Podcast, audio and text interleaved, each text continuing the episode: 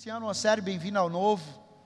E Bem-vindo ao Novo é um novo tempo, é uma nova história que nós estamos vivendo, é uma nova estação como CC Videira.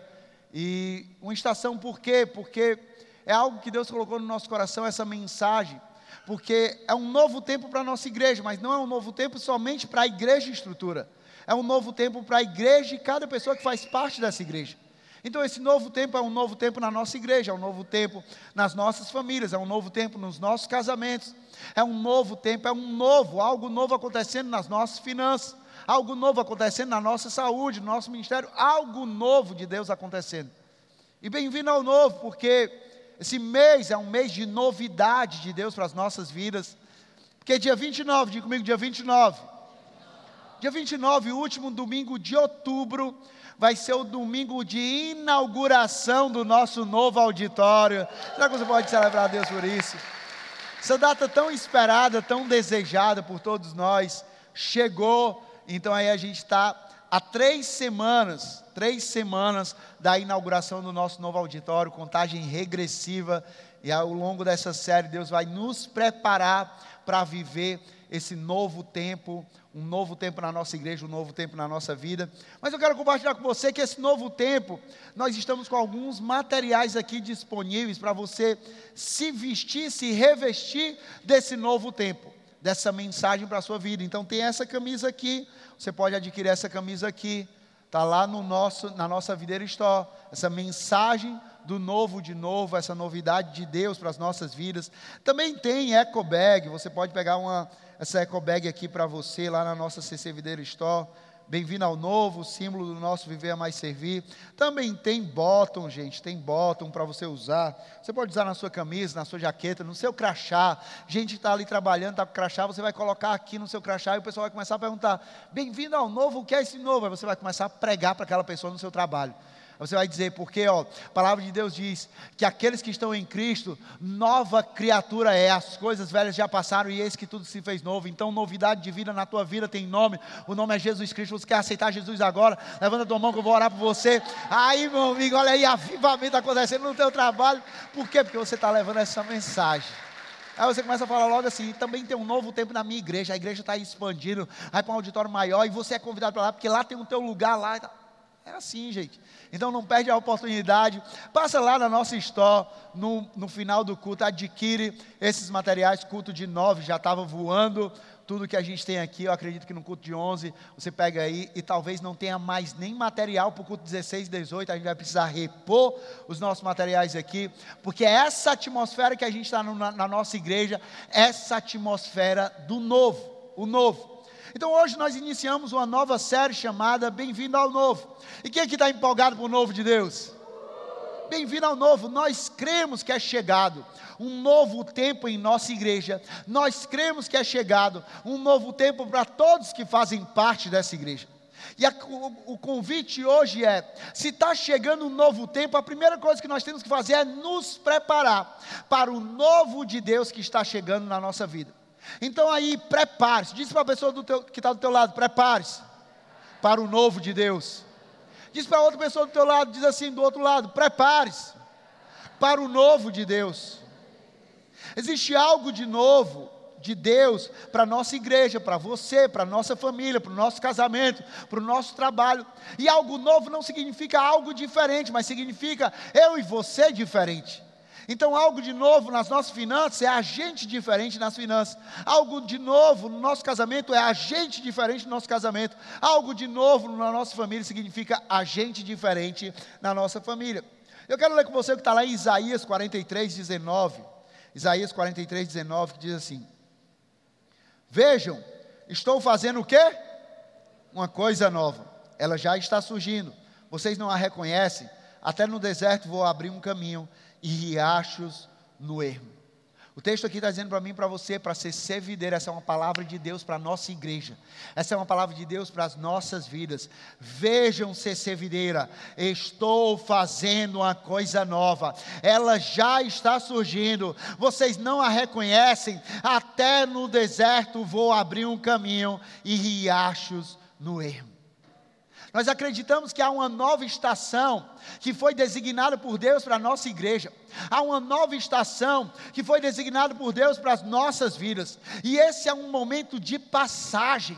Esse é um momento de mudança de estação. Estamos mudando de uma estação para o outro. Estamos saindo do lugar em que nos encontramos, estamos entrando naquilo que Deus deseja nos entregar. Estamos saindo de um lugar, estamos saindo como igreja, como pessoas de um lugar e estamos entrando em um outro lugar. Eu quero profetizar na tua vida que nós estamos saindo, não é apenas uma, uma mudança de espaço, mas nessa mudança de espaço existem coisas que estão mudando na nossa vida. Nós estamos saindo do velho e nós estamos entrando no novo. Nós estamos saindo de algo que nós estávamos vivendo na nossa família, nosso casamento, nossas finanças e nós estamos entrando em algo novo para a nossa vida.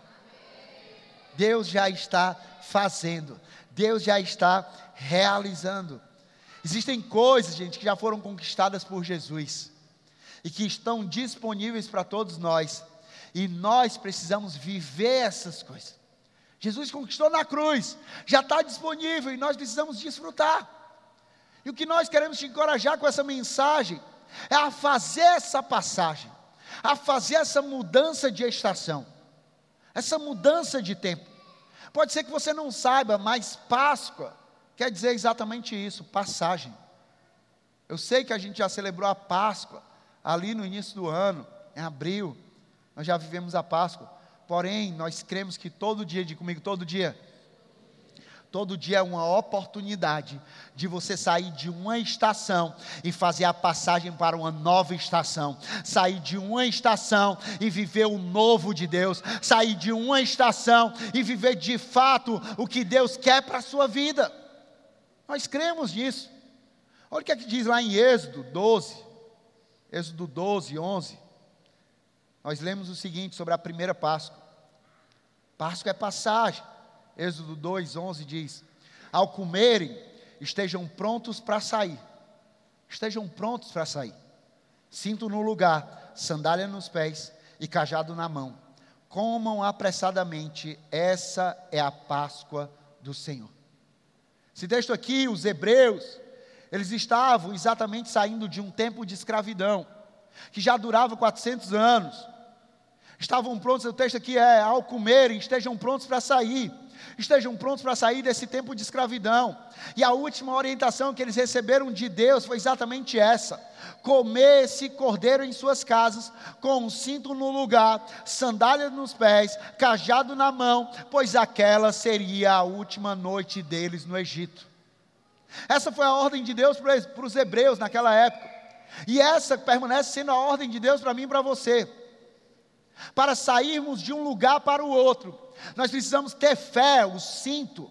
Nós precisamos obedecer às sandálias, nós precisamos sempre esperar o melhor, o cajado, e nós precisamos entender o tempo de Deus, é a última noite no Egito. Então diga comigo: fé, obediência, esperar o melhor, entender o tempo de Deus. Essa é a mensagem de Deus para mim e para você. Como é que nós podemos nos preparar para o novo de Deus? Como é que nós podemos nos preparar para viver o novo de Deus? Primeiro, anota aí. Você precisa ter fé para o novo. Você precisa ter fé para o novo. Você precisa ter esperança para o teu novo. Fé. Ei, gente, naquela época não era tão natural as pessoas usarem cinto dentro de casa. Quando a pessoa usava, isso era uma demonstração de fé. A pessoa estava com cinto em casa, isso era uma demonstração de fé. E a ordem de Deus era a seguinte: hoje vocês vão sair daqui. Então estejam todos com o cinto no lugar, estejam todos com a fé no lugar, crendo que eu vou tirá-los desse lugar onde vocês eram escravos. Nós precisamos estar com a fé no nosso lugar, com a fé preparada, com a fé para o novo. Por quê, gente? Porque a fé, diga comigo a fé, a fé é o combustível que nos move em direção ao novo. A fé é o que nos impulsiona em direção ao novo. A minha pergunta para você é: o que é que você espera do teu futuro? Qual é a expectativa que você tem do teu futuro? Eu quero te encorajar a você ter fé para o novo. Porque quando Deus disse aos hebreus para colocarem os cintos, eles estavam dizendo, eles estavam dizendo: preparem-se para uma jornada, e essa jornada vai exigir de vocês fé. E Deus está dizendo para mim para você hoje: ei, prepare-se para o novo. Mas essa jornada do novo na vida de vocês vai exigir de vocês fé. Mas a pergunta aqui é: o que é que é fé? O que é que é fé? Fé não é apenas acreditar que Deus pode, mas fé é a convicção de que Ele vai fazer. Não é simplesmente acreditar que Deus pode, mas é ter a convicção de que Deus vai fazer. É mais do que uma crença, é uma certeza ancorada na nossa alma. É como se você já pudesse ver o novo que Deus tem para você, mesmo que você ainda esteja no velho. E às vezes é isso que acontece. Nós estamos no velho, vivendo algo na nossa família, no nosso casamento, nas nossas finanças, na nossa saúde, no nosso ministério. Mas fé é isso, você pode até estar vivendo isso hoje, mas você já enxerga o novo de Deus na tua vida. Você já enxerga, você tem fé para o novo de Deus na tua vida. Hebreus 11, versículo 1, na Almeida Revista Atualizada, diz assim: Ora, a fé é o quê? A certeza das coisas que se esperam e a convicção de fatos que não se veem. Então, fé é certeza e fé é convicção. É certeza daquilo que se espera e é convicção dos fatos que não se vê. A minha pergunta é: o que é que você espera para a tua vida? O que é que você espera para a tua família? O que é que você espera para o teu casamento? O que é que você espera para as tuas finanças? O que é que você espera para a tua saúde? Fé é a certeza das coisas que se esperam e a convicção de fatos que não se vê. Pode ser que você não veja, mas você não anda pelo que você vê, você anda por fé. Você não anda por vista, você anda por por fé. E a fé essa fé que nós estamos falando aqui, ela não é uma fé passiva. Ela, perdão. Não é uma fé passiva, ela é uma fé ativa. Como assim, Rafael? Ela é uma fé que nos coloca em movimento. Ela é uma fé que nos faz dar passo mesmo quando tudo ao redor diz para parar. Essa fé é: eu não ando pelo cenário ao meu redor, eu ando por fé. Eu não ando pelo que eu vejo, eu não ando pelo que eu sinto, eu ando pelo que eu creio. Se eu creio, se Deus disse isso, eu decido crer e eu vou andar naquilo que eu creio. Essa fé que nos coloca em movimento. Olha o que aqui é diz lá em Gênesis. Gênesis capítulo 12, versículo 1. Aqui o Senhor disse algo a Abraão. E o Senhor disse assim: Então o Senhor disse a Abraão: Sai da tua terra, do meio dos teus parentes e da terra do seu pai, e vá para a terra que eu lhe mostrarei. A palavra do Senhor, o Senhor disse a Abraão: Ei, Abraão, é tempo de sair.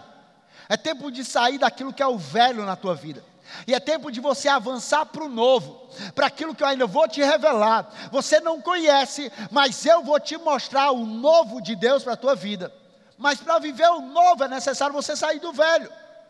E aí, movido pela fé, Abraão saiu da sua terra, aquilo que era familiar para ele, e andou em direção ao novo, aquilo que, o que ele ainda não conhecia, mas que Deus lhe mostraria algo novo e ainda melhor. Eu paro para pensar, gente, a nossa história como CC Videira. CC Videira Centro. Movidos pela fé. Sempre foi assim. Sempre foi assim que nós andamos. Sempre foi assim a nossa história. Movidos pela fé. Nós não fomos movidos pelo que diziam. Nós não fomos movidos por opinião pessoal. Nós não fomos movidos pelo cenário. Nós sempre nos movemos pela fé a fé na palavra, a fé no direcionamento, a fé no que Deus estava falando, a fé na voz de Deus, a fé no que Deus havia dito, desde ali do primeiro prédio da gente, Dom Manuel, sair, éramos só na CC Videira Sul, e aí uma visão de Deus para a nossa igreja, vamos para o centro da cidade, na Dom Manuel, e ali movidos pela fé, nós fomos para Dom Manuel, depois um momento ali de mudança, nós precisamos, a igreja foi crescendo, crescendo, crescendo, e nós precisamos nos mover ali para Senador Pompeu, recurso, ah, tínhamos recurso, não tínhamos, mas nós tínhamos uma coisa, fé, e nós fomos movidos pela fé até Senador Pompeu, e grandes coisas Deus fez naquele lugar. Pessoas foram alcançadas, foram salvas, foram transformadas, foram libertas, mas chegou o tempo em que, em meio a uma pandemia, nós precisamos nos mover da senador Pompeu para esse lugar. E aí o cenário poderia ser completamente desfavorável. Como é que vai fazer uma mudança dessa em plena pandemia? Como é que vai fazer uma mudança dessa quando tudo parece incerto? Mas nós tínhamos certeza, diga comigo, certeza. Diga comigo, convicção certeza e convicção naquilo que Deus tinha para a nossa igreja. E nós viemos para esse lugar. E aqui nós estamos vivendo o sobrenatural de Deus, vivendo algo especial de Deus, vivendo e prestes a entrar no novo de Deus. A gente, fé, fé como um músculo. Quanto mais você usa, mais forte ele fica. Quanto mais você usa, mais forte ela fica. Portanto, se você quer entrar no novo de Deus, você precisa exercitar a sua fé. Se você quer viver o novo de Deus, você precisa ter fé para esse novo. E você precisa exercitar o novo, a fé para o novo de Deus na tua vida. Você precisa se posicionar como alguém que já está vivendo o novo, mesmo que ainda não esteja vendo, porque nós não nos movemos pelo aquilo que nós vemos, nós nos movemos pelo que nós cremos. É assim que nós andamos. Presta atenção nisso. A fé, ela é a chave que abre as portas para o novo na tua vida. Minha pergunta é: você tem fé para o novo na tua vida? Porque a fé é a chave que destranca o novo de Deus na tua vida que abre, que dá acesso ao novo de Deus na tua vida. Então eu e você nós precisamos ter fé para o novo. Mas somente fé não é suficiente. Como é que nós podemos nos preparar? Para o novo de Deus, precisamos ter fé para o novo, mas também precisamos ter obediência para o novo. Obediência para o novo. Porque nada adianta Deus te tirar do Egito, seja qual for o teu Egito, Nada adianta ele fazer tudo para que você possa desfrutar de algo bom e você não obedecer à voz de Deus. Nada adianta. Ah, Deus move tudo, Deus faz tudo. Mas você não ouve a voz de Deus, você não obedece à voz de Deus, não adianta. Deixa eu falar algo para você. Se você tem certeza e convicção do que Deus disse para você, obedeça. Ah, mas eu não compreendo. Você não foi chamado para compreender todas as coisas, você foi chamado para obedecer a Deus em todas as coisas. Ah, mas eu não entendo. Como é que vai ser? Ah, meu amigo, não importa. Confia em Deus. Se Deus disse, Deus vai cumprir. Se você tem certeza e convicção, confia em Deus e obedece. Obediência, nós precisamos ter obediência para o novo. Porque a fé sem obras, ela é morta, como disse Tiago, sim ou não? E uma das obras mais importantes da nossa fé é a nossa obediência. Fé e obediência têm que caminhar de mãos dadas. Fé e obras têm que caminhar de mãos dadas. Ou seja, gente, obediência não é apenas uma questão de fazer o que Deus diz. Obediência é uma atitude do nosso coração de querer fazer o que Ele diz. Quando eu e você nós obedecemos, nós estamos dizendo: Deus, eu confio em você, porque eu sei que os teus pensamentos são bem maiores do que os meus pensamentos, e que os teus caminhos são bem melhores do que os meus caminhos, por isso eu confio no Senhor e obedeço ao Senhor. Aí, gente, quando nós falamos de uma fé acompanhada de uma obediência para viver o novo, não tem como não falar de Abraão. Lá em, Abra... Lá em Gênesis 2, 1, diz assim: Então o Senhor disse a Abraão: Sai da tua terra, do meio dos seus parentes e da casa do seu pai, e vá para a terra que eu te mostrarei. Deus falou a Abraão, Deus disse a Abraão, sim ou não? Saia. E Abraão decidiu crer na palavra de Deus. Abraão decidiu confiar na palavra de Deus. Abraão não sabia para onde ele iria, mas Abraão decidiu confiar e obedecer a Deus ter fé na palavra de Deus, uma fé que era evidenciada em obras, obras de obediência. E olha o que aconteceu em Hebreus, Hebreus 11, versículo 8, diz assim. Hebreus 11, 8 diz: Pela o que, gente? Pela fé. Abraão, quando chamado, o que é que ele fez?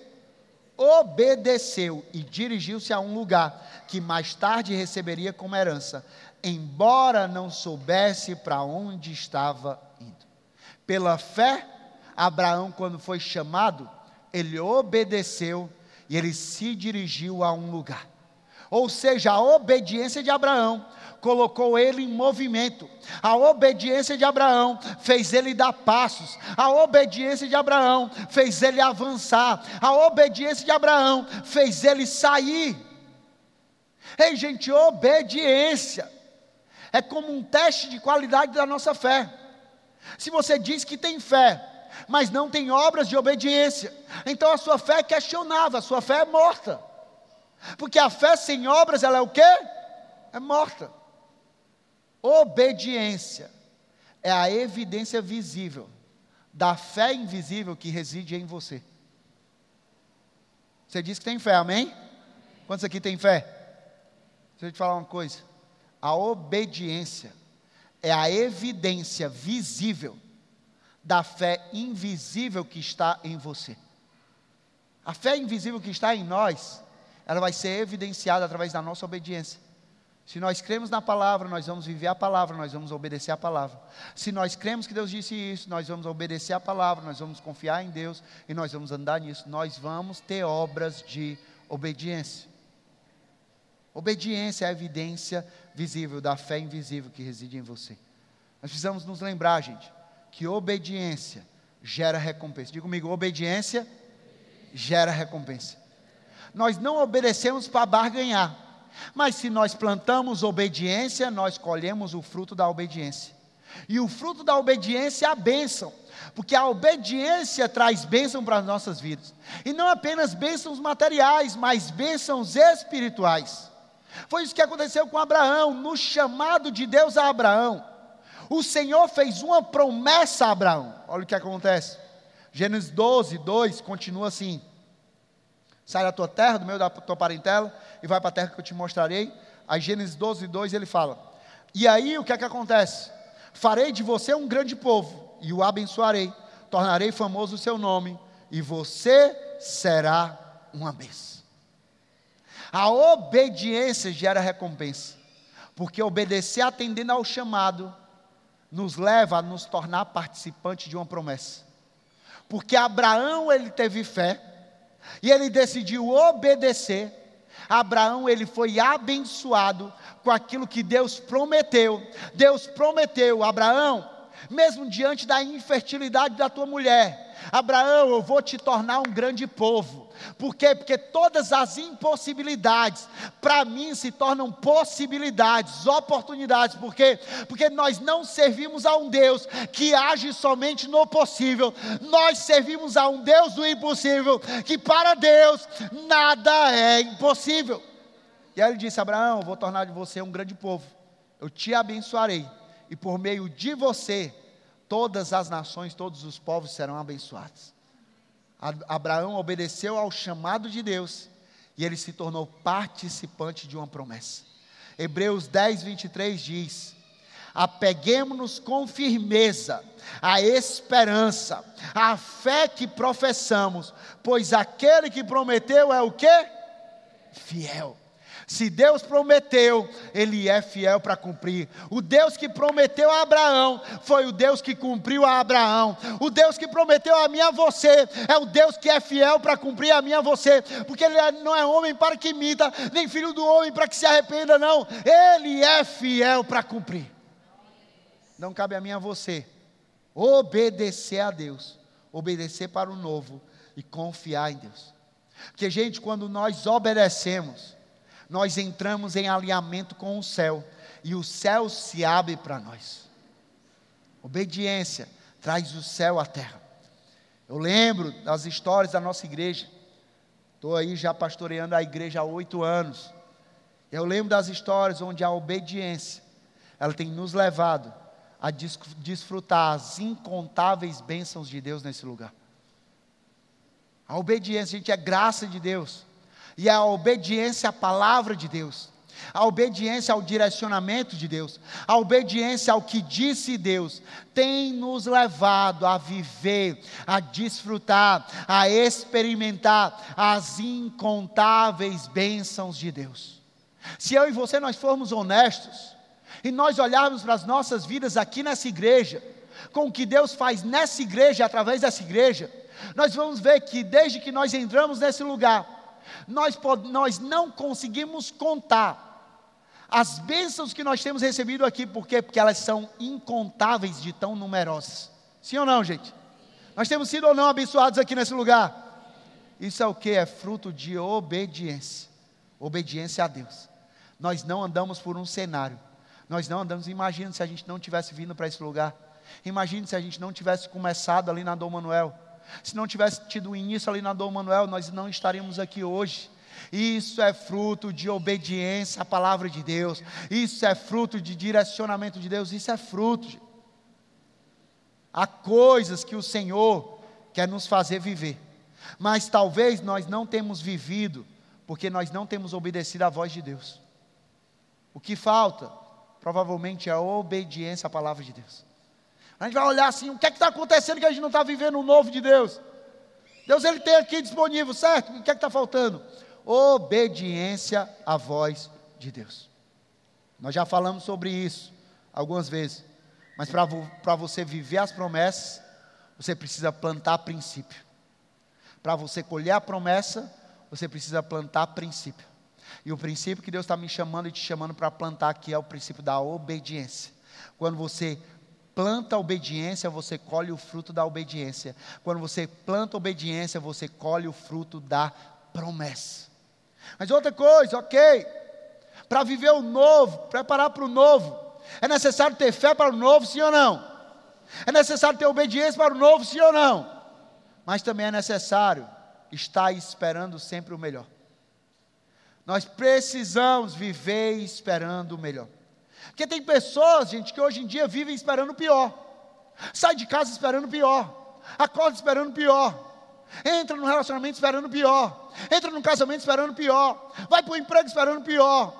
Ah, faz uma viagem esperando pior, tudo esperando pior. Nós precisamos ser um povo que vive esperando o melhor. A ordem de Deus para aquele povo era cajado na mão. O que é que isso significa? Preste atenção. Você já viu uma pessoa com um cajado na mão de cabeça baixa? Ninguém fica com um cajado na mão com a cabeça abaixada, não. A pessoa fica com a cabeça na mão, com, a, com o cajado na mão, olhando para frente, olhando para o alto, olhando adiante. Quando você segura um cajado, você olha para frente, a pessoa está com uma visão de futuro, uma visão daquilo que está por vir, caminhando em direção a esse futuro e esperando sempre o melhor. Vale dizer que para esse povo foram 400 anos de escravidão. Gente, não foi um mês, não foi uma semana, não foi um ano, não.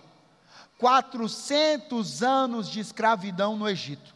Moisés já estava negociando a saída do povo com Faraó já fazia anos. Já tinha acontecido as dez pragas do Egito.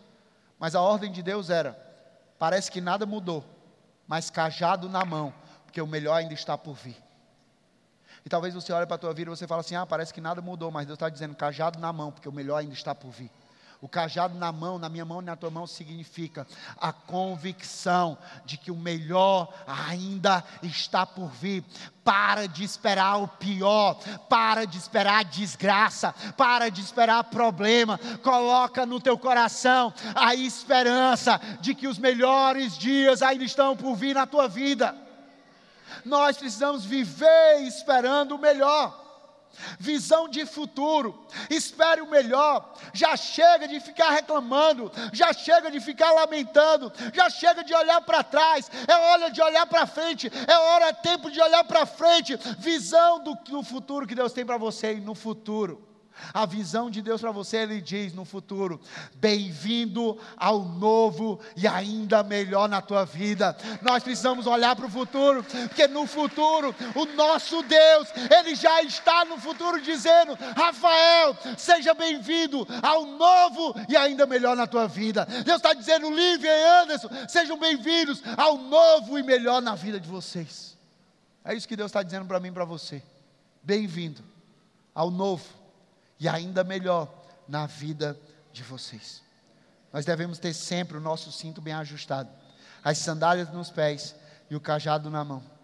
E tudo isso precisa estar constantemente sendo renovado, por quê? Porque as coisas desse mundo, as circunstâncias vão tentar roubar a nossa fé, a nossa obediência, a nossa convicção no coração de sempre esperar o melhor. As coisas desse mundo vão tentar roubar isso. Porque foi exatamente isso que aconteceu com o povo hebreu quando deixou o Egito. Quando eles saíram ali da escravidão do Egito. Foi isso que aconteceu na jornada, no caminho, no processo. Êxodo 14, versículo 10 ao 15 diz assim: Ao aproximar-se o Faraó, os israelitas olharam para trás, olharam para o passado, e avistaram os egípcios que marchavam na direção deles. E aterrorizados, clamaram ao Senhor. Disseram a Moisés: Foi por falta de túmulos no Egito que você nos trouxe para morrermos no deserto? O que você fez conosco, tirando-nos de lá? Já tínhamos dito a você no Egito: Deixem-nos em paz, seremos escravos dos egípcios. Antes ser escravo dos egípcios do que morrer no deserto. Moisés respondeu ao povo: Não tenham medo, fiquem firmes, não no passado, mas na visão de futuro que Deus tem para vocês.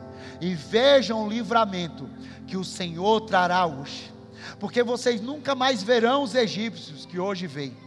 O Senhor lutará por vocês, tão somente acalmes. E aí o Senhor, o nosso Deus, entrou e disse então o Senhor a Moisés: Por que estão clamando a mim? Diga aos israelitas que o quê? Que sigam avante. Deus estava dizendo assim: ei, por que é que estão clamando a mim se eu já falei? Eles precisam crer no que eu falei, fé para o novo. Eles precisam obedecer ao que eu falei, obediência para o novo.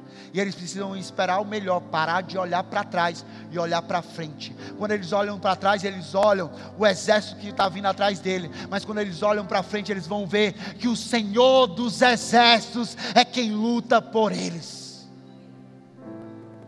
Avance. É isso que Deus diz para mim e para você. Diga a esse povo que sigam avante. Diga a esse povo que sigam para o futuro. Ei, gente, cajado na mão é mais do que um pedaço de madeira. É um símbolo da autoridade e direção dada por Deus. É como se Deus estivesse dizendo: Ei, eu lhe dou autoridade para você caminhar em direção ao teu futuro, mas você precisa estar disposto a esperar o melhor de mim. Deus nos dá autoridade para caminharmos para o futuro que Ele tem para nós. Mas o nosso papel é ter fé, obediência, confiar e esperar o melhor de Deus. Esperar o melhor não é um otimismo cego, mas é um posicionamento de fé. Posicionamento de fé. Nós não olhamos pelos olhos naturais, nós olhamos pelos olhos da fé. Nós não olhamos pelos olhos físicos, nós olhamos pelos olhos da fé. E aqui está um ponto crucial. Esperar o melhor não é uma opção nossa, é uma necessidade. Por que você diz isso, Rafael? Porque presta atenção nisso. A sua expectativa vai determinar a sua experiência. Se você espera algo, se você espera o pior, o pior vai acontecer na tua vida você vai atrair isso. Mas se você espera o melhor, você vai viver o melhor, você vai desfrutar do melhor, você vai andar no melhor, você vai esperar o melhor. Provérbios 23, 7 fala sobre isso na Almeida Revista Atualizada. Porque como imagina, ou seja, como pensa em sua alma, assim ele é. Esse versículo ele deixa claro que os nossos pensamentos e atitudes tem um impacto significativo em nossas vidas. Então, esperar o melhor não significa que não haverá desafios. Vão ter desafios. No mundo vocês vão ter aflição, mas tem de bom ânimo, eu venci o mundo. Isso é esperar o melhor. A vitória que vem de Jesus. Esperar o melhor não significa que não vai ter desafios, porque porque o povo hebreu, eles olhavam para trás e eles viam o desafio que estava atrás deles. Moisés podia olhar para trás e ver realmente tem um desafio aqui atrás. E tem um mar vermelho à nossa frente. O que é que nós vamos fazer? Mas o que fez a diferença foi a postura de Moisés, que ele teve fé para o novo, ele obedeceu ao novo e ele esperou o melhor. Ele ergueu o seu cajado e esperou o melhor de Deus, e Deus não decepcionou, ele abriu o mar. E é isso que Deus quer falar para você hoje, ei! Talvez você esteja numa situação que você se depara. Tem perigo, tem coisa à tua frente, tem coisa às tuas costas. Você não sabe para onde você ir. Mas Deus falou algo, você precisa ter fé para o novo. Você precisa obedecer para o novo. E você precisa esperar o melhor de Deus para o novo. Você precisa erguer o teu cajado diante do mar vermelho que está à sua frente. E você precisa confiar que Deus ele não vai te decepcionar e ele vai fazer abrir o mar vermelho de que está diante de você e ele vai te fazer passar.